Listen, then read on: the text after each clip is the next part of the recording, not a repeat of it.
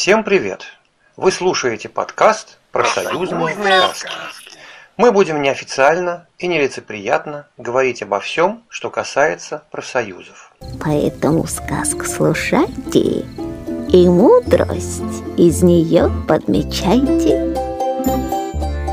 И сегодня на неофициальном диване собрались Антон Лисицкий, э, профсоюзный активист из города Таганрога. Я Вадим Большаков, профсоюзный преподаватель и активист. И сегодня у нас в качестве приглашенного гостя Дмитрий Чуйков, секретарь Федерации независимых профсоюзов России, представитель ФНПР в Южном федеральном округе. Здравствуйте. Э, название сегодняшнего выпуска подкаста у нас «Молчать нельзя говорить». Думаю, что это такая большая объемная тема, в которой хотелось бы поговорить именно об, о информационной политике в целом. И первый вопрос, который я хотел бы сразу задать э, всем, вот почему все-таки за 30 лет профсоюз не стал узнаваемым брендом? Я по большому счету уже давно задумывался об этом и пришел к выводу, что нет единства в брендировании, да, а, профессиональных союзов у нас в стране. А правильнее даже сказать, знаете, какая получается ситуация? А, если какие-то промахи, то сразу все говорят, да, вот там профсоюзы что-то не доделали, где-то не досмотрели, еще что-то. Тут у нас бренд прям очень хорошо проявляется. А вот если победы, то это за конкретным каким-то отраслевым профсоюзом, а может быть даже за какой-то первичной конкретной профсоюзной организацией. Наверное, это где-то правильно. Но все-таки, если мы говорим э, о брендировании профсоюзного движения, то э, все-таки здесь мы должны проявить тоже един, большее единство и большую солидарность. Ну, я могу к этому добавить, что, на мой взгляд, профсоюзы и не пытались создать какой-то узнаваемый бренд. Вот просто не пытались, не капало над ними. Это касается и ФНПР, то есть традиционных профсоюзов, которые существуют еще советских времен. Это же относится и к новым профсоюзам, к свободным профсоюзам, которые возникли там э, в 90-е, в конце 80-х, начале 90-х годов прошлого века. Каждая курочка сидела на своем шесте, каждый кудахтал только о своем, Каждый думал, что он э, создает новую вообще историю, что как бы это с ними впервые происходит, и э, такого ни с кем раньше не происходило. Каждый был за себя, и, конечно, естественно, что, значит, ну зачем, какой тут нужен бренд? А, профсоюзы очень боятся выпускать из себя информацию. Они думают, что вся внутренняя информация это обязательно секреты. Вот мы об этих секретах еще там пониже, я надеюсь, немножечко поговорим. Но точно так же профсоюзы боятся и каких, какой-то информации снаружи. Ну, критику я сейчас имею в виду, например. И даже не важно, критика это справедливая или несправедливая. Как могла бы поступить открытая организация, если она натолкнулась на критику снаружи, да, извне, от кого-то недовольного там, или постороннего, неважно. Можно развернуть на этом дискуссию для того, чтобы повысить узнаваемость бренда, и таким образом больше людей узнает о профсоюзах. Можно по-другому. Можно сказать, слушайте, ну что вы тут, вы некомпетентны, ну что вы-то все, лучше замолчите. И замолчать проблему и у себя внутри, и, в общем, смазать ее снаружи. Я опять же говорю это сейчас не про ФНПР, я говорю о профсоюзах в совокупности. А в меньшей степени за рубежом происходит на самом деле то же самое. За последние десятилетия профсоюзы во всем мире, ну в разной степени, я думаю, в России более тяжелая ситуация, чем в других странах, но очень сильно отстали, отползли, а все потому, что сидели на попе ровно. То есть здесь не, не какая-то проблема в людях, которые отвечают за информационную работу, то есть как бы, да, вы считаете, что это больше нежелание? как самих профсоюзов? Я бы сказал так, что нежелание – это результат. Это результат вот той объективной ситуации, которая сложилась. Вот если взять советские профсоюзы, которые там был ВЦСПС, раньше потом российская часть ВЦСПС трансформировалась в ФНПР, это огромный аппарат, со своими огромными советскими традициями аппаратного управления и закулисного решения всех вопросов, потому что вообще советские профсоюзы, они как бы на уровне министерства фактически вот работали, вернее на уровне Совета Министров даже. И навыка работы действительно с активными низовыми организациями и массовым движением рядовых не просто не было, а его боялись. И я вижу со стороны сегодня, что очень часто боятся до сих пор. Что же касается новых профсоюзов, они в подавляющем большинстве ситуаций возникали на конфликте. А конфликт – это война. А раз война, значит военная тайна. Значит ничего никуда не выпустим. Будем молчать, как партизаны. И в итоге, в общем, и получилась такая ситуация, что были вроде в разном положении, а результат один.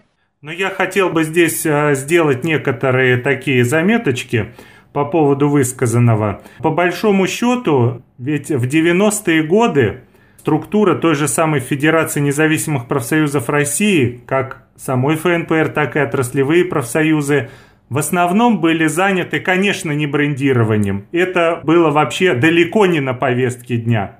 Потому что нужно было заботиться о людях, которые теряли работу из-за закрытия промышленных предприятий и организаций – Нужно было добиваться выплаты заработной платы, нужно было и решать еще целый ряд проблем, которые в то время будоражили и беспокоили членов профсоюза и общества в целом. Поэтому ни о каком, конечно, брендировании в то время не шло речи. Я э, думаю, что то отставание, которое есть некоторое да, в понимании роли и значимости информационной работы, оно связано во многом именно с этим.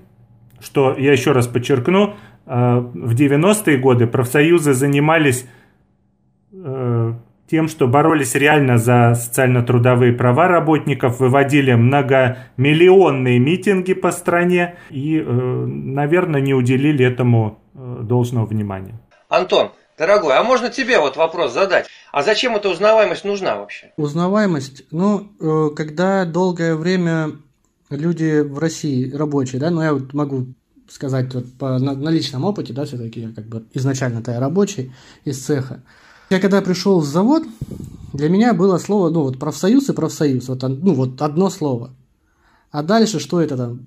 ФНПР, там, ЦК, Терком, я понятия вообще не имел. То есть это я узнал там, может быть, через полгода работы, и то исключительно потому, что я захотел сам узнать, кому я деньги плачу. Тут у меня берут процент. Вроде Вроде я ничего не, не, не получаю обратно, да, кому я плачу деньги.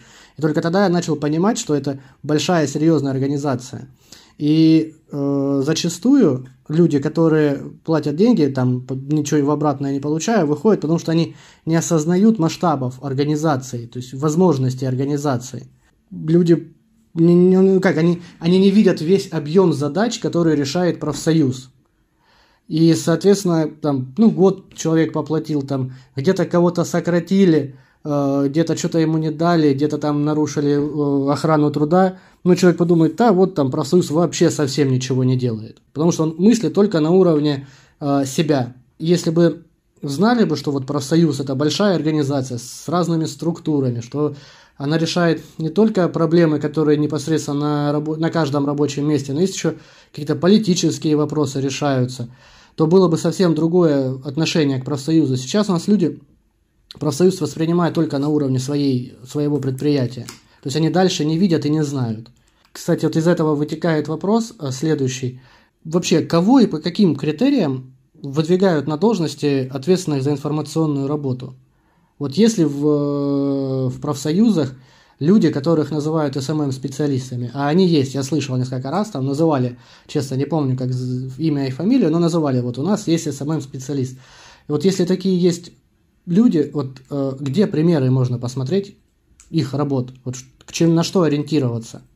Антон, э, сначала тебя поддержу в завершении первого вопроса. Ты абсолютно прав том, что э, обязательно нужен какой-то общий бренд профсоюзам. Я эту идею очень поддерживаю. На самом деле тоже продвигал ее неоднократно, может быть, не так заметно это было, но приведу такой пример. Пару-тройку лет назад выбирался общий бренд такого понятия, как права человека. Весь мир голосовал, правозащитное сообщество голосовало, и все, кто с этим связан и соприкасался, и в итоге выбрали такую как бы ладошку, да, в виде голубя, который несет мир и спокойствие. Вот и профсоюзному движению, мне кажется, в рамках даже не только нашей страны, но и всей планеты нужно подумать о том, чтобы сделать узнаваемый бренд, который бы был э, доступен и понятен любому человеку, который даже не имеет знания о том, что такое профсоюз. А по поводу СММщиков, да,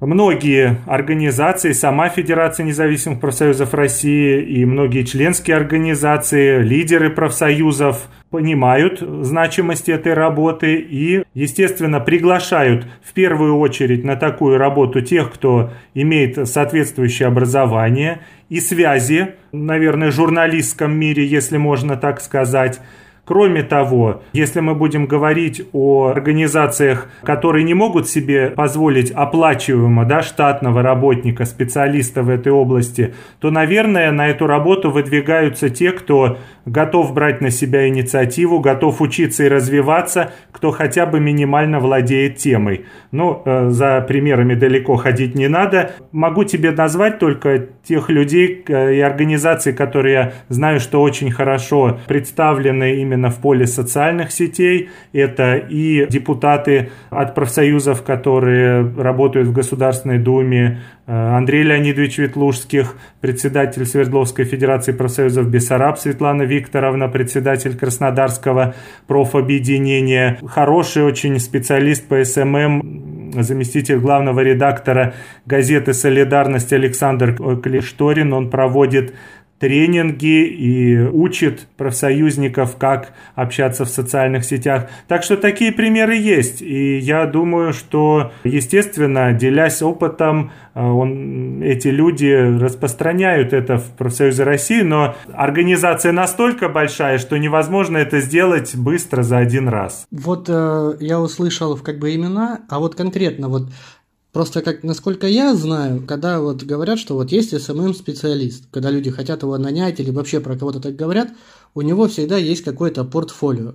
То есть это какая-то группа, вот чтобы понять, специалист человек в этом или нет. Куда можно ВКонтакте зайти, чтобы посмотреть? То есть э, про Ветлужских, да, я знаю, там э, на, Ютубе он, по-моему, выкладывает короткие видео, где рассказывает о трудовых правах. С каждым видео у него качество повышается, что очень радует меня, потому что для меня очень тяжело смотреть и слушать, когда плохое качество, у меня сразу начинает голова болеть, мягко говоря.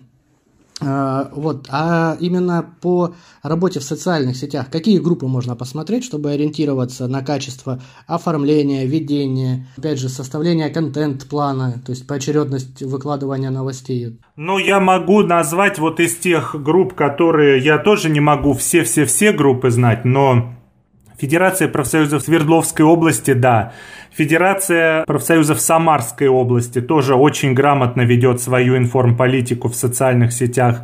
У них очень э, развитое сообщество ВКонтакте. Мы можем назвать и отраслевой профсоюз авиастроителей, профавиа, да, можем э, назвать сейчас профсоюз здравоохранения и профсоюз работников народного образования. Очень грамотная информационная, я считаю, выстроенная политика и подача четко прослеживаются контент-планы, правила, э, все вот эти вот э, и размещения и видео, и аудиоматериала, и графические.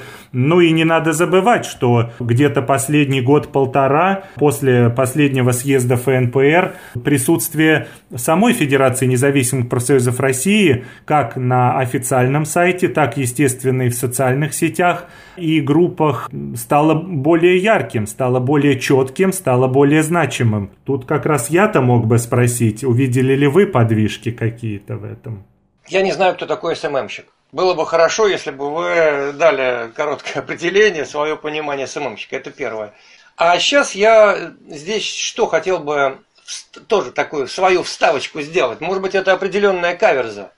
Значит, дело в том, что э, если вот э, говорить о бренде, например, об узнаваемости, да, то это ведь не обязательно какой-то логотип там, э, всем миром его там изобретать. Это лицо может быть просто. Вот Навальный. И вот у него на Ютубе, на крупнейшей площадке видеороликов в мире, на ведущей, да, у него 4 миллиона 200 тысяч подписчиков. Я беру канал ФНПР. Как вы думаете, какое количество подписчиков на канале ФНПР? полторы тысячи человек. Я беру, смотрю, у Навального максимальное количество просмотров, значит, ролика. Это он вам не Димон, там вот фильм. 36 миллионов просмотров. Смотрю то же самое у ФНПР. Максимальное количество просмотров. 10 тысяч. Я сейчас э, объясню. Это как раз э, к вопросу, кто такой СММщик. В этом вся и проблема, что многие люди думают, что если они умеют создавать группу ВКонтакте, то они уже СММщики. СММщик это в первую очередь человек, который умеет рекламировать в интернете, который умеет продвигать. То есть, если ты создал группу и напихал в нее красивых картинок, это еще не говорит, что ты SMM-специалист. Или если ты выучил там такие крутые слова и знаешь, что такое значит highlight в Инстаграме или сторис, это тоже не прибавляет. Или там умеешь записывать короткие видео в ТикТок, открывая рот, это совершенно не SMM. Это рядовой пользователь. Причем даже сложно назвать это человека администратором. Э, главный показатель для СММщика – это то количество людей, которые он смог затянуть на ту площадку, которую он раскруч, раскручивает. В этом вся проблема. То, что Навальный, он берет шумные, во-первых, темы, о которых зачастую даже профсоюзы э, на своих каналах не озвучивают, причем все. А если те профсоюзы, которые озвучивают, это они делают как-то вообще непонятно, не по тем каналам, то есть и все время они нацелены на актив – то есть не на всех людей, а на актив. А все-таки такие там, как Навальный, Юрий Дудь, они берут общую тему, которая интересна всем людям. А у нас все-таки в профсоюзах чуть-чуть как-то узковато это направление. Еще вот э, тоже, опять же, если вернуться к ФНПР, да, вот там группе «Газета солидарности», вот именно социальным сетям, ну, как бы очень обидненько так немножко становится, когда я вижу в Инстаграме солидарности полторы тысячи подписчиков, при том, что у них страница создана была, если я не ошибаюсь, три года назад. То есть за три года полторы тысячи подписчиков, ну, это прям очень плохой показатель. Или взять ту же самую группу ВКонтакте, ну, я не помню точное количество там, ну, тоже там до 10 тысяч участников. Да, ВКонтакте 8,5 тысяч участников. Причем активность в комментариях даже на такое количество людей э, посмотреть по лайкам, то есть очень низкая. Вот если бы я был бы, честно скажу, работодателем такого СМС-специалиста, я бы ему задал вопрос, а чем ты занимаешься? Почему такая низкая активность? Есть раз, различные способы поднятия этого, то есть э, вплоть до того, до создания фейковых аккаунтов, которые искусственно поддерживают какую-то какие-то комментарии, что-то пишут. Потому что если человек заходит в пустую группу, в которой нет никакой активности, он особо не будет принимать в ней активное участие. SMM-специалист – это не тот человек, который знает, это тот человек, который умеет. То есть это тот человек, у которого есть примеры своей работы, успешные примеры продвижения каких-то страниц. SMM-щик – это рекламщик, в первую очередь. Это не технарь, это не тот человек, который делает. Это рекламная работа. И у, это ж так и, так и переводится, да, там, то есть social media маркетинг, социальный медиа маркетинг. Про солидарность я хотел просто сказать про газету, что вообще я должен сказать, что это по большому счету это единственная в России профсоюзная газета. С, Причем, кстати, хорошая, а, я добавлю. Мне, я, мне нравится, говорю, хорошая. Для меня это отличная газета, отличное издание, с шикарным совершенно наполнением, с острыми материалами. Но то, как распространяется она, ну, ну, это просто, ну, это просто слезы. Это знаешь, как со стороны выглядит. Вот человек сколотил стул, поставил его перед собой и такой, ну давай, продавайся. Ну, типа, да, да, да, да, да, совершенно верно. 30 тысяч бумажных экземпляров, сейчас у нее тираж. Все годы, я просто контактировал с питерским корпунктом солидарности, все годы без какого-либо реального продвижения продукта просто развозили и навязывали это первичкам и обкомам эту газету. И сейчас это также делается. Не, ну, ну это нет. Навязывание первичкам и обкомам это правильно, потому что зачастую в первичках и обкомах не знаю, что происходит в России у профсоюза. В 90-е годы была в Питере газета «Рубикон» такая. Редактор был Игорь Дашкевич, ныне покойный. И мы в этом Рубиконе, все профсоюзное сообщество значит, свободных профсоюзов, мы освещали деятельность. Профсоюзы нам заказывали, и мы им развозили тираж по несколько сотен экземпляров. Однажды во время дискуссии в одном из правкомов профсоюза РПЛБЖ, это машинисты локомотивных бригад, разгоряченный, значит, председатель правкома забыл про свою конспирацию и открыл диван для того, чтобы достать нужный ему документ. И я в этом диване, в огромном викторианского стиля диване, который в правкоме стоял, я увидел там тысячи наших экземпляров Рубикона, заказанные ими за их деньги и нераспространенного. Это, короче, это дело не в ФНПР, не в солидарности. Не-не-не, это исключительно в людях дело. И в ответственных за информационную работу. У них должно быть понимание, для чего это надо. Во-первых, по поводу огромных количеств просмотра и подписок у определенных личностей. Да? Э, я хотел бы акцентировать только внимание на том, что у одних могут быть огромные просмотры и подписки, а у других, может быть, это действительно не так много. Но результат-то какой деятельности в итоге у тех и у других? Давайте посмотрим чего э, реально как, добиваются профсоюзы, от самого низкого уровня, да, от нашего самого начального, от первичных профорганизаций и заканчивая Федерацией независимых профсоюзов России. Я думаю, что если брать э, ФНПР, например, как единую структуру, если уж, я не знаю, для э, почтенной публики, которая сегодня э, нас слушает и здесь э, дискутирует, дискутируем мы вместе с вами, не являются достижениями радикальными ФНПР то, что было принято решение, да, там о приравнивании э, МРОД к прожиточному минимуму, там и все другое, да, что мы недавно совсем обсуждали с вами, становление системы социального партнерства, один из лучших трудовых кодексов во всем мире и все остальное. Если это вдруг для вас не является вескими аргументами, то сложите тогда все достижения всех профсоюзных организаций в рамках структуры ФНПР. Может быть, тогда это станет веским аргументом в пользу того, что все-таки несмотря на небольшое количество подписок, организация играет реальную, серьезную роль в жизни нашей страны. Второе соображение по поводу газеты «Солидарность». Спасибо вам большое. Мне тоже, как э, сотруднику Федерации независимых профсоюзов России, секретарю ФНПР, было приятно услышать ваши слова о нашей газете.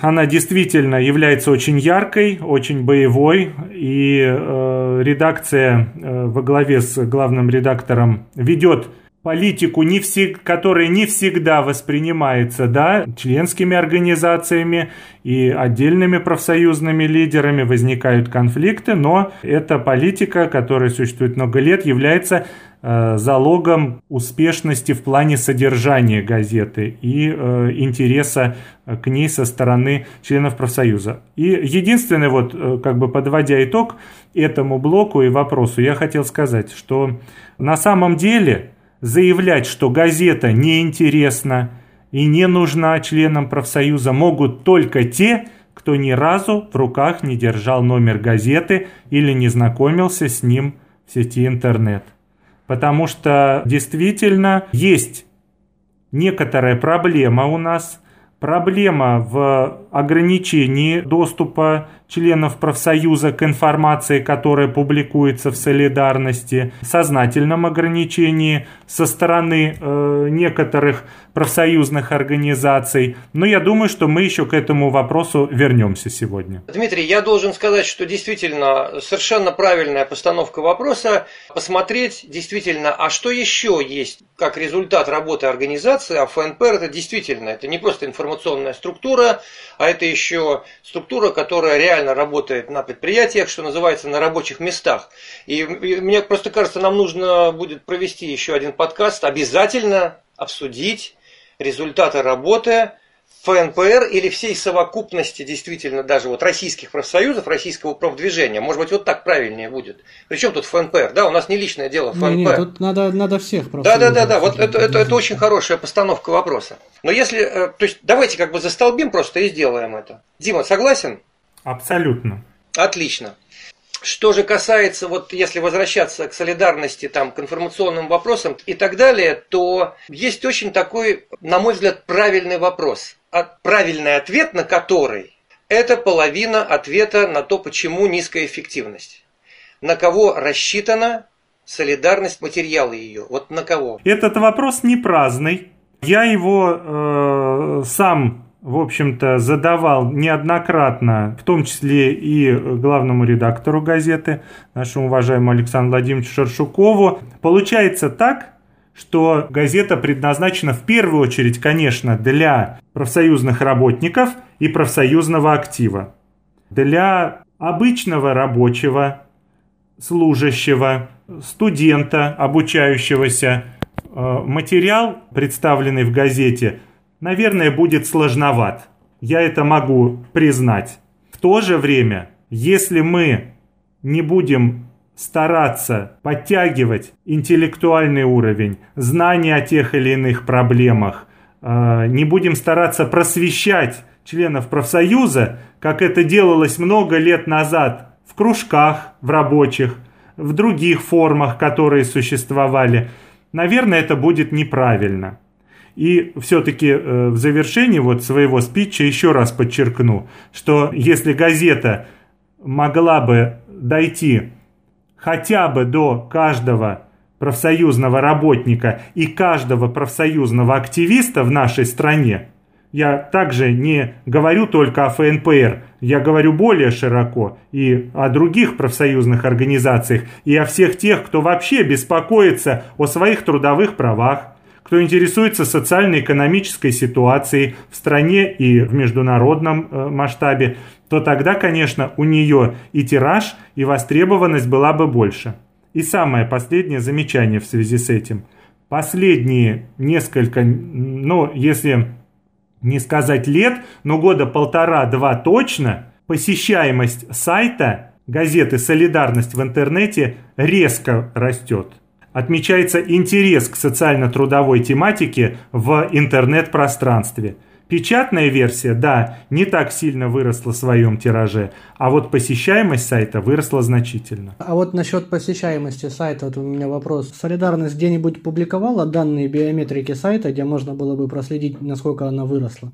в открытом доступе. Александр Владимирович Шершуков несколько раз э, на своей странице в Фейсбуке делал об этом заметки, особенно когда был всплеск интереса на темах по четырехдневной рабочей неделе или по каким-то другим вопросам. Ну, по-моему, я точно вот сейчас не берусь сказать точные цифры, но что-то около может быть в диапазоне от там, 20 до 30 тысяч э, уникальных посещений в сутки было газеты. Опять-таки, может быть, это и не так много, но по сравнению с тем, с чего стартовали, наверное, это было радикальное повышение. Не, ну, тут, тут, тут кстати, такое, э, вот эти любые данные вот этой биометрики, так называемые, которые на сайтах заложены, где идут все данные, это такое большое поле работы как раз вот для тех самых СММщиков. Если бы эта газета доходила да, до рядовых там членов профсоюза, Союза.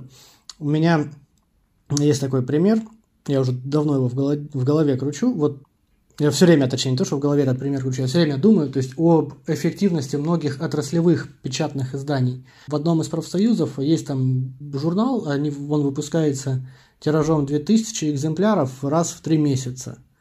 И вот, если честно, он глянцевый, он красивый, бумага хорошая. А смысла от этого выпуска ну, вот в таком количестве я вообще не вижу, потому что там численность членов профсоюза большая, и даже если этот один журнал прочитает 30 человек, что вообще нереально, то охват будет по информативности там процентов 15 от общего количества членов профсоюза. Вот, это первое, то что, потому что печатное издание, здесь все-таки немножко другая работа должна быть, и как раз формат газеты э, гораздо лучше, чем любой журнал. Антон, я, я могу, можно сразу сказать на эту реплику свою. Дело в том, что я придерживаюсь лично точки зрения, что информационная работа должна быть разная. Да? Она ведь нацелена на разную целевую аудиторию. И если этот журнал соседствует этот такой глянцевый презентационный журнал, который мы можем дарить социальным партнерам, да, куда-то в правительство отправлять или еще что-то делать, соседствует издание этого журнала с хорошей массовой отраслевой газетой профсоюзной, то ничего плохого в этом нет. И, кстати, солидарность пример этому, потому что в экосистеме солидарности есть профсоюзный журнал, который распространяется в правительстве Российской Федерации, направляется депутатам Государственной Думы, его получают э, лица, которые принимают решения. И это очень-очень, с моей точки зрения, неплохое сочетание. Да, но, как я считаю, то есть, да, насколько я слышал, что газета «Солидарность» все-таки живет на 80% за собственные средства, я не знаю, конечно, может быть, могу ошибаться, но все-таки вот эти все журналы, это ж деньги людей, и люди должны ну, знать, для чего вы тратите мои деньги на этот журнал. Когда тогда четко понимать, либо этот журнал для людей, либо он для как бы там для социальных партнеров. Просто я считаю так, что люб, любые затраты на информационную работу должны быть на 100% оправданы. То есть если э, это на социальных работ, э, на социальных партнеров, ну, вопросов нет. Ну, тогда объясните людям, что это так и так. А если как бы этот журнал выпускается... Ну, я думаю, что это э, вопрос 2000... этого отраслевого профсоюза конкретного. Не, ну как бы да, да. То есть вот. А по поводу, э, опять же, газеты «Солидарность», вот я получаю рассылку от газеты «Солидарность», там как-то, не помню, дайджест «Солидарности», кажется, там называется – вот, вот мне это интересно читать. И мне всегда было интересно, почему... Я, может, не знаю, конечно, но я, по крайней мере, не слышал. Там, может, коллеги там с других предприятий э, в нашей отрасли, именно в нашей области скажут, почему не, не приходит вот... Э, вот в любом, на любом предприятии есть э, стенды информационные, где профсоюзы расклеивают свою информацию. Понятно, да, что газета все-таки стоит денег, и нужно на нее подписаться, но э, чтобы на нее подписаться, люди должны знать хоть что в ней происходит, и вообще должны знать про эту газету. Я все, мне все время было интересно, если есть возможность прислать по рассылке многим людям э, дайджест, почему нельзя в первичку прислать в формате PDF, какой-то как в виде рекламного листка на А3, именно с выдержками э, того, что будет в номере в следующем чтобы первичка могла распечатать, ну, на слава богу, 21 век, мы уже в космос давно летаем, как бы принтеры цветные у многих есть. А если их и нет, то пойти там 3-4 листа распечатать за 15-20 рублей можно. И повесить на эти стенды, где будет там большими буквами написано там «Газета «Солидарность», там в следующем выпуске то-то, то-то, то-то». И человек там, идя с проходной, раз там «Солидарность», подошел, почитал, вдруг ему, может быть, станет интересно, а может быть, он на тот же сайт зайдет. Вот я, я вот не знаю, может быть, конечно, на других предприятиях так вот, э, почему Антон, предложение, э, предложение и... интересное. Я только хочу кратко сказать, что формат газеты, как правило, не, под, не подразумевает, тем более выходящий достаточно часто, раз в неделю, не подразумевает анонсов следующего номера, потому что информация размещается достаточно оперативно. И сегодня, в день выпуска, мы не знаем, какие решения будут приняты завтра или непосредственно перед выпуском. Но это тем не менее не исключает того, что над анонсами, ну, можно подумать, я бы так сказал. Но на самом деле в печатной версии газеты регулярно, по-моему, раз в месяц, выходит специальная вкладка, которая называется «Профсоюзный стенд». Она сделана под формат А4, несколько листов, вырезай, вкладывай в кармашки в пластиковые на профсоюзный стенд, и вот тебе, пожалуйста, информация от газеты «Солидарность». Мне кажется, что солидарность те, кто ее создает, они пытаются в основном дать материал для профсоюзного актива. Но так как распространение идет в основном через структуры профсоюзные, то там есть какие-то материалы тоже и официального характера, интервью и прочие материалы официальные по, по разным организациям. Мне кажется, что это скрещивание ужа с ежом, попросту говоря. И получается, что основное наполнение это действительно на активистов, но не на рядовых. А канал распространения в первую очередь такой, который контролирует аппарат. А то, что интересно активистам, далеко не интересно аппарату. И вот здесь конфликт интересов, я думаю, регулярно сталкивается, но это мои, мои просто наблюдения, когда даже продвинутые организации, ФНПРовские, они просто иногда откладывают газету, говорят, а там ерунда. А я знаю, что материал хороший. Соответственно, если э, газету каким-то образом сделать более эффективной, то как это изменить? Это даже не рекомендация, а просто мое представление. Первое. Конечно, должны быть у статусной структуры, э, должны быть статусные издания. И должна быть какая-то бумажная газета с небольшим тиражом. С небольшим тиражом. Ну, тысячи экземпляров. Больше не надо. И там журнал, профсоюзный журнал. Кстати, шикарное тоже совершенно издание. Мне оно очень нравится хотя не имею возможности регулярно его читать. Но сегодня современные каналы, которые реально формируют поле общественное, общественное мнение, это не газеты, это не бумага. Это то, чем должны заниматься, как Антон объяснил, СММщики.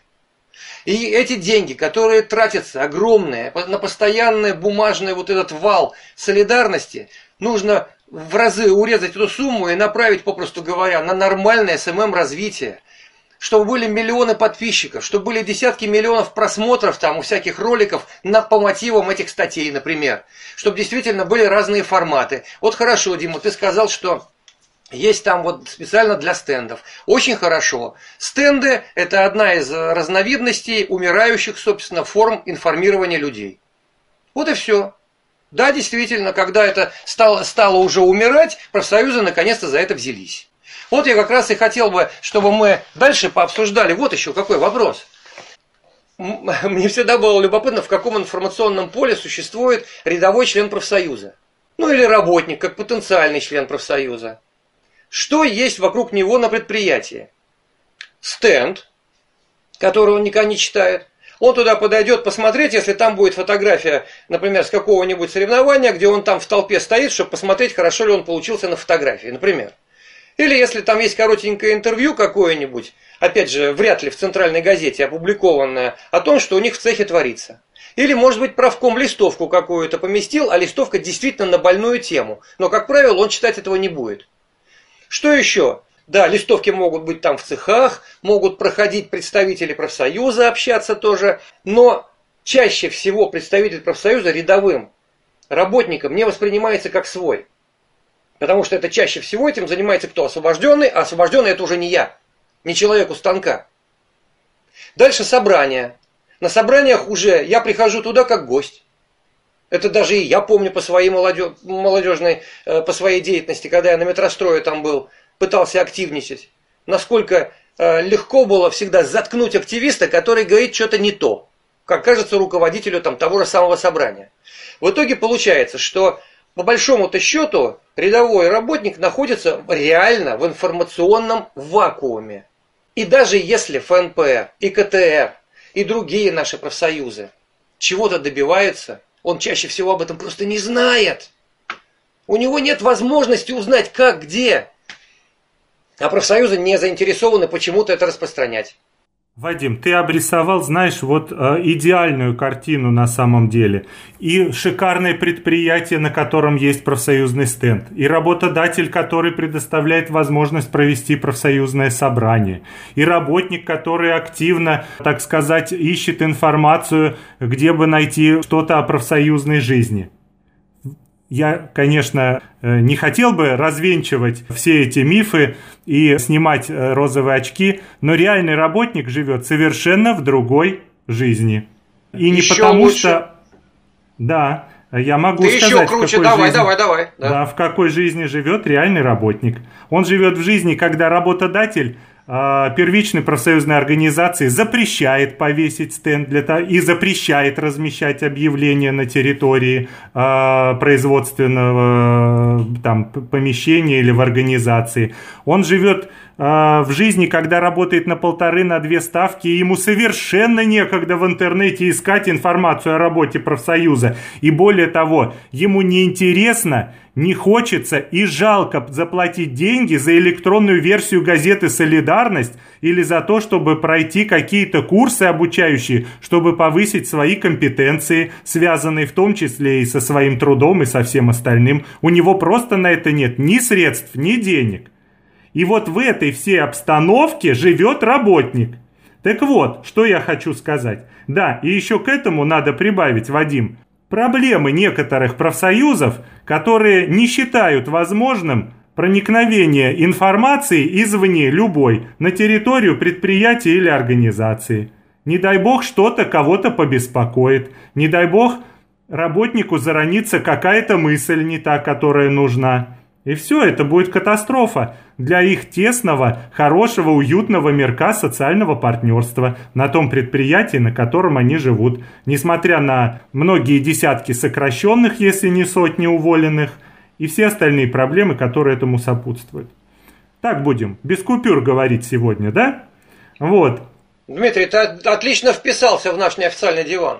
Да, так вот что я хочу вам сказать. А, диалог-то неофициальный, но, как говорится, официальных статусов и положений никто не отменял. Тем более никто не отменял реального положения дела, о котором я сейчас здесь вам рассказал. Так вот, во-первых, я не соглашусь с тем, что, как ты говоришь, работники воспринимают э, профсоюзников как нечто инородное. Это неправда. Мы недавно, где-то год назад, провели такое исследование. Ну, конечно, я скажу честно, я не социолог, это было даже не исследование, а анкетирование, но из него мы выяснили, что больше половины работников первую очередь готовы общаться непосредственно с профсоюзным представителем на рабочем месте. Как раз через те формы, которые ты назвал отмирающими и не имеющими никакого значения. Встречи в трудовых коллективах, собрания, профсоюзные конференции и мероприятия, непосредственное общение с профсоюзным лидером, как вживую, так и через какие-то каналы связи. То есть эту личную связь никто не отменял. Больше половины настроены именно на такое общение. И я из своего личного опыта могу подтвердить, что только такое общение приносит наиболее плодотворные, э, наиболее богатые результаты. Ну, с точки зрения, как говорится, итога. Это первое. И второе, что я здесь хотел озвучить, это то, что не во всех профсоюзных организациях наших есть средства на то, чтобы развивать те каналы связи, которые сейчас мы называем современными. Не везде есть возможность приобрести персональный компьютер, не везде есть возможность пользоваться сотовой связью. Да? Мы понимаем, что все эти инфраструктурные вложения, они тоже требуют определенных, причем существенных затрат – и это влечет же и обучение работой на этой технике, да, еще каких-то сопутствующих вещей. Да, в этом направлении мы двигаемся. Некоторые профсоюзы целенаправленно этим занимаются, обеспечивают каналами связи, оргтехникой, вплоть до первичных профорганизаций или даже цеховых. Но опять-таки у нас есть огромная бюджетная сфера – где у нас не в каждой этой профорганизации есть выделенное помещение для того, чтобы э, профсоюзный комитет мог спокойно работать. Вот в этом, конечно, э, наши определенные есть проблемы, которые мы должны решать. И самое последнее, что я хотел сказать э, в этой связи. Вот возьмем пандемию. По моим наблюдениям, быстрее всего, буквально за несколько дней, за 2-3 дня на работу в новых условиях на новые рельсы смогли поставить те профсоюзные организации и объединения у нас в Южном федеральном округе, работа которых уже на этот момент была максимально цифровизирована. В этом я буду с вами согласен. Там, где был э, электронный документооборот, там, где существовали устойчивые каналы связи с органами власти, с работодателями в том же электронном виде, там, где развивались сервисы и знали, как пользоваться видеоконференц-связью, именно там работа по оказанию непосредственной помощи членам профсоюза, которые попали в беду в связи с пандемией. Ну, я говорю и о здоровье, и о сокращениях, и о других нарушениях трудовых прав. И просветительская работа в трудовых коллективах, и взаимодействие с социальными партнерами. Там это было все налажено в 2-3 дня. Другие Хорошо, как говорится, кто-то быстрее, кто-то медленнее, кто-то гораздо медленнее, все-таки раскачались. Но этот момент имеет место быть. Но я вот сейчас все-таки хотел бы дополнить немножко то, что больших средств не надо. Да, я веду с одного телефона порядка шести или семи, я не помню даже тоже, групп ВКонтакте, а, около восьми страниц в Инстаграме, Помимо этого еще Телеграм есть и все остальное. Это нет, достаточно одного телефона и просто чуть-чуть небольшого умения вести это. Вот. Насчет того, где э, нету комнат под правкомы. Но я думаю, если это не одна это, если это не просто одна там первичка и все, а если эта первичка входит в какую-то отрасль или там в тот же самый ФНПР, то тут уже должна должен ЦК, Терком, Федерация помогать им. То есть они должны просто присылать материал, то есть куда-то свой, и где это будет публиковаться. А им достаточно будет своим членам профсоюза просто говорить, ну вот там у нас нет возможности там вести там социальные сети или газеты, но вы можете нашу информацию смотреть вот на таком-то, таком-то сайте, в такой-то группе. То есть вообще это не проблема, это всего лишь организационный вопрос, из которого делают проблему. То есть я могу сейчас в любую группу, там, не знаю, любой инстаграм, в принципе, там, за пару месяцев сделать до полутысячи человек, и у меня это займет, там, я же говорю, два месяца, там, месяц оформлением, набором контента. Это вообще не проблема, это все в людях. Просто люди не хотят этого делать. Это я по себе знаю, и я уже встретил, с этой, с этой проблемой встретился у себя в профсоюзе, когда я людям говорю, вот сделайте группу, я вам просто все расскажу, я вам все помогу. Нет, вот никак, непробиваемые. Говоришь, вот здесь вот надо вот так, так и так сделать. Будет что-то непонятно, обращайтесь. То есть я могу за вас сделать группу, а вы просто наполняете ее контентом. Нет, вот вообще нет. Люди просто не хотят. И рассказывать, что здесь деньги не хватает, это совсем неправильно. И вот как бы исходя из этого, я вот как бы тут хотел бы еще один вопрос задать. Может быть, стоит тогда э, газете «Солидарность», как там центральной профсоюзной газете, взять на себя такую обязанность, чтобы разработать э, единую концепцию для всех. То есть эта концепция должна включать оформление аватарки, там, ну, чтобы всем понятнее было, да, ВКонтакте на группе, что должна быть там ваш профсоюз, а где-то там в правом уголку должно быть ФНПР, влево солидарность, и что это должно быть у всех так и никак иначе. Потом это должно быть, там, не знаю, там, наполнение новостей. То есть, если вы выпускаете новости в течение там, дня, должна быть у вас одна новость из газеты «Солидарность». То есть, это тоже обязательно. И второе, это разработка должна быть еще рейтинга, согласно которому будет оцениваться работа всех первичек. Есть общественная организация, но я не знаю, насколько она общественная, все-таки она от работодателя идет, но я знаю, что в этой общественной организации есть рейтинг, согласно которому они очень легко, это причем это никаких сложностей нет, они оценивают активность своих отделений в областях, причем они составляют рейтинг, там первое место, там есть второе место, там, ну, суть в том, что это, ну, это элементарно, это есть, если это уже работает. я вот считаю, что вот какой-то единый там информационный вышестоящий орган должен сейчас первое разработать единую концепцию и спустить ее вниз и сказать, что у вас должна быть картинка на аватарке вот такая вот, а не какая вы хотите. Это тогда будет э, одной из ступеней к брендированию организации. И второе, это должен быть рейтинг, чтобы понимать, э, где какой регион про, про, проседает по информационной работе. Это вот как Антон, то, могу считаю. тебе кратко ответить, если Вадим не возражает. Кратко. Во-первых, концепция информационной политики на уровне ФНПР есть, она утверждена несколько лет назад. Вот то, о чем ты говорил, это все детали, они существенные, но концепцию записывать их не стоит. Кроме того, есть э, рекомендации также несколько лет назад разработанные по информационному взаимодействию с членскими организациями. Все, о чем ты говорил, это картинка, это визуальная э, графическая картинка. А проблема-то у нас в наполнении. У нас организации не дают зачастую материала снизу вверх и не транслируют сверху вниз. Вот в чем большая проблема. Именно этому рекомендации были э, посвящены. Э, и степень их воплощения, конечно, зависит уже от конкретных отраслевых профсоюзов и от конкретных профсоюзных организаций их лидеров. Кроме того, есть э, общероссийский медиаконкурс ФНПР имени журналиста Смирнова, на котором можно подавать и сайты, и фотографии, и журналистские материалы. Он проходит ежегодно. Кроме того, есть ли рейтинги? Да, есть рейтинги. Их несколько. Рейтинг по подписке на газету «Солидарность», у кого больше, у кого меньше. Есть рейтинг оценки сайтов – профсоюзов и территориальных профобъединений, есть оценка страниц профсоюзных лидеров в социальных сетях, этим всем занимается газета «Солидарность» на своих страницах.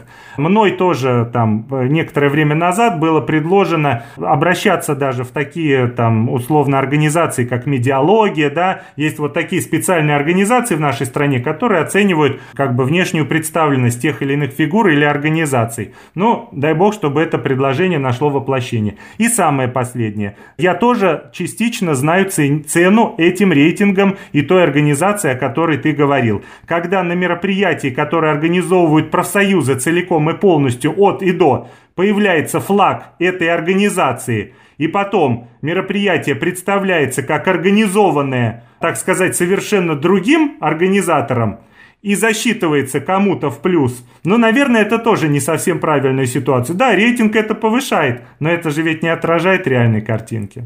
Хорошо, давайте тогда последний, может быть, обсудим вопрос насчет цензуры. Есть она, нет ее, каких она видов там, какие может формы принимать.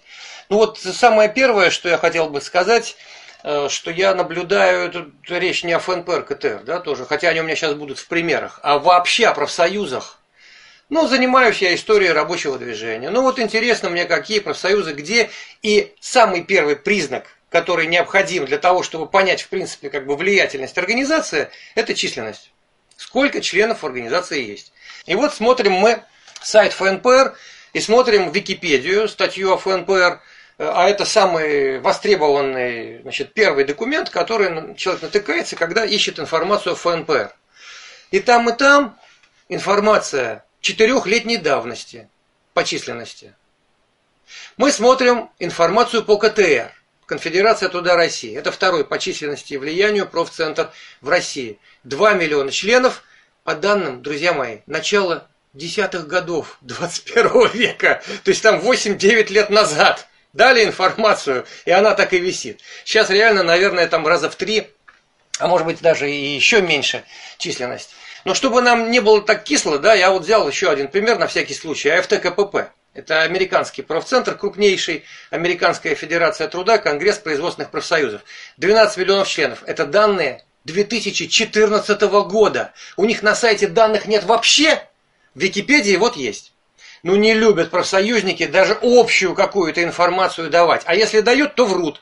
Вот у нас, например, был такой э, профсоюз, ну он и сейчас есть, там просто пертурбации серьезные произошли. Соцпроф, еще один профцентр, он достаточно маленький, и когда во главе его был Сергей Владимирович Храмов, человек достаточно, скажем так, развитой, инициативный, активный, умный и так далее, но очень много якол. Вот всю свою деятельность, сколько я вот его наблюдал, постоянно. И вот соцпроф у него миллион членов всегда. Но когда пытались разобраться как бы реально в численности, и, кстати, Солидарность в свое время тоже занималась поиском организации соцпрофа по стране, то оказывалось, что раз в 20 меньше реальная численность организации. Вот это, конечно, на мой взгляд, беда. Там взять еще бюджет. Денежный вопрос. Я на съездах ФНПР не присутствовал, да, но мне рассказывали, что бюджет абсолютно непрозрачный. Даже делегаты съезда не могут увидеть реальные какие-то цифры, там в лучшем случае какие-то идут процентовки, укрупненные статьи расходов, доходов и как бы ничего более. Но опять же, ладно, там что там ФНПР, есть свободные профсоюзы, в которых члены правкома не знают, какой бюджет у профсоюза. Как бы это сказать, это, это общее такое явление. И, на мой взгляд, это просто ужасно, потому что реальному росту профсоюзов, как самой большой вообще общественной организации в стране, а в принципе и в мире тоже, да, сообщество профсоюзное, это способствовать просто не может. Последний пример приведу. Несколько лет назад вышел на меня значит, один студент, который писал дипломную работу как раз по профсоюзам. Он попросил из моей библиотеки э, кое-какие книжки по теме. Ну, я ему дал, и среди прочего он попросил устав Федерации профсоюзов Санкт-Петербурга и Ленинградской области. А то, говорит, вот мне это как бы надо вот в тему, но не найти нигде. Я задействовал свои связи. Ну, они, видимо, мне недостаточные. Я не нашел, друзья мои, устав Федерации профсоюзов. Это, это, это реальное, действительно, полное прижим э, в том, что касается какой-то информации, потому что чем меньше люди знают, тем меньше они могут об этом судить. Поэтому надо все прикрыть, вообще все. И после этого мы еще ругаем наши власти, у которых там бюджет, закрыли очередную статью. Ах, какой ужас! У нас вообще в профсоюзах все нафиг закрыто. Проблема цензуры, она есть. Причем на разных уровнях она проявляется по-разному. Э, если брать на уровне первички, то там в основном цензура идет с подачи работодателя. И там, где первичная профсоюзная организация слаба, она все-таки поддается этому и закрывает к освещению информации о нарушениях прав, то есть там различных. Делается это там либо прям наглым образом, то есть людям не дают об этом говорить. У нас даже у нас на предприятии еще э, я еще не был членом профсоюзного комитета. У нас там были ситуации, когда, ну, будем говорить честно, да, там предыдущий профсоюзный комитет, а именно освобожденные сотрудники, так э, там председатель и его заместитель очень очень не поддержали одного человека, который хотел э, отстоять свое право кушать в столовой без тараканов в тарелках, э, и там и наоборот не помогли ему это с освещением этой проблемы, а наоборот как бы сделали ему жить хуже. И так далее, и так далее выше, то есть и чем она выше поднимается, она все-таки есть. Я думаю, даже то, что мы обсуждаем это, уже многими воспринимается как что-то негативное, и это будут стараться цензурить, то есть и вряд ли это где-то будет опубликовано на каких-то других ресурсах, кроме независимых, так скажем, более-менее от профсоюзов. Я хотел бы свое закончить высказывание, да, и э, Дмитрию передать слово с вопросом. Дим, ты знаешь такое выражение, что э, с Дона выдачи нет. Вот э, как ты его понимаешь, работает ли оно в профсоюзах? Это вот как раз к вопросу о цензуре. По поводу с Дона выдачи нет, могу сказать, что я прекрасно понимаю смысл этого выражения. И наш э, лидер э, Федерации независимых профсоюзов России Михаил Викторович Шмаков неоднократно говорил, и я думаю, что это тоже одно из его известных выражений, «своих не сдаем». Меня несколько другое, другая фраза э, беспокоит, которую я услышал в фильме Андрея Кончаловского «Дорогие товарищи», что э, «на Дону Бога нет». Вот эта вот фраза меня задела, честно говоря, гораздо больше, мои душевные чувства. Кстати, советую всем посмотреть этот фильм э, и профсоюзным активистам, и тем, кто даже не причисляет себя к таковым, очень сильный и является отражением не столько событий 1962 года, сколько отражением сегодняшней ситуации, отражением нас с вами. Если возвращаться к теме цензуры и свободы слова, то я вам могу сказать однозначно, я считаю, что свобода слова есть в профсоюзах, и это доказывает то, что мы сегодня с вами э, ведем такую прекрасную дискуссию, выражаем свои э, различные точки зрения, обмениваемся мнениями, и я уверен, что слушателям этой программы тоже будет интересно, они поделятся обязательно своими соображениями. Ну, а если такие Э, проявления некоторые, да, там, э, ущемления, как мы можем это расценивать, свободы слова или цензуры какой-то информации, если это даже и возможно в наших организациях, то в первую очередь это зависит от либо позиции самой организации, либо от личности лидера, от его позиции. Опять-таки, я уже приводил этот пример, когда э, на достаточно успешном и крупном предприятии мне напрямую отказывают во встрече с профсоюзным активом считая, что это не нужно, чтобы не породить э, какие-то э, волнения или какие-то переживания или не спровоцировать какие-то социально-трудовые конфликты. Хотя, опять-таки, я отчасти понимаю, что это позиция не столько, возможно, профсоюзной организации, сколько позиция работодателя. И надо говорить об этом честно и открыто, если уж мы сегодня с вами разговариваем без купюр. И также я хотел бы подчеркнуть, что, скорее всего, все-таки в профсоюзах имеет место не столько цензура, сколько самоцензура выражена, причем достаточно сильно. Но могу сказать о себе, чтобы как-то не ходить куда-то далеко. Честно вам признаюсь, что я, как вы знаете, уже не первый год занимаюсь профсоюзной деятельностью. Конечно, начинал с первичной профсоюзной организации студентов и дошел вот до уровня секретаря ФНПР в федеральном округе. И, конечно, за это время мое представление о том, что я могу сказать, что я должен сказать и что я буду говорить, а это совершенно разные вещи, как вы понимаете, я надеюсь, они, ну, изменялись. И поэтому именно эта самоцензура удерживает меня от того, чтобы не скатываться в какие-то непорядочные действия или грязные пререкания или еще что-то, да. И еще один существенный момент. Мы работаем в одной структуре ну, когда я говорю «мы», да, я говорю о тех, кто относится либо к структуре Федерации независимых профсоюзов России, либо к структуре э, Конфедерации труда России, или к любой другой структуре. Это можно даже с уровня первички, мы можем так говорить. Мы работаем в одной структуре. Есть корпоративный имидж, да, бренд, как мы сегодня с вами начинали этот разговор. И, наверное, когда мы что-то говорим и обсуждаем, тем более не с глазу на глаз, а публично мы должны думать каждый раз, каждую секунду о том, как отразятся наши слова на имидже этого бренда. Поддержим ли мы его своими словами или наоборот, э, уроним его рейтинг. Вот это для меня очень важно в моей работе. Надеюсь, что вы меня поняли, и я, собственно говоря, благодарен, что дали возможность высказаться на такие острые темы.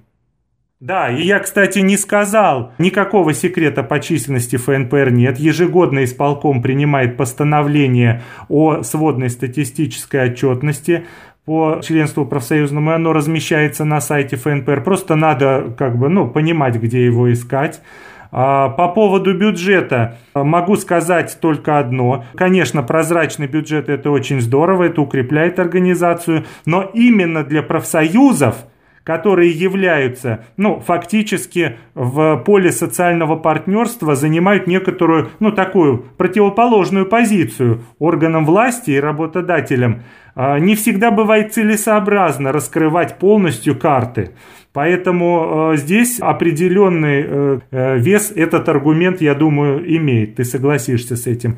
Ну и сама Федерация независимых профсоюзов и ее членские организации, как правило, естественно, также на своих сайтах открыто размещают уставы. И поэтому тот случай, о котором ты рассказал, но я думаю, это частный случай, и таких на уровне России очень мало. Я тебе это гарантирую.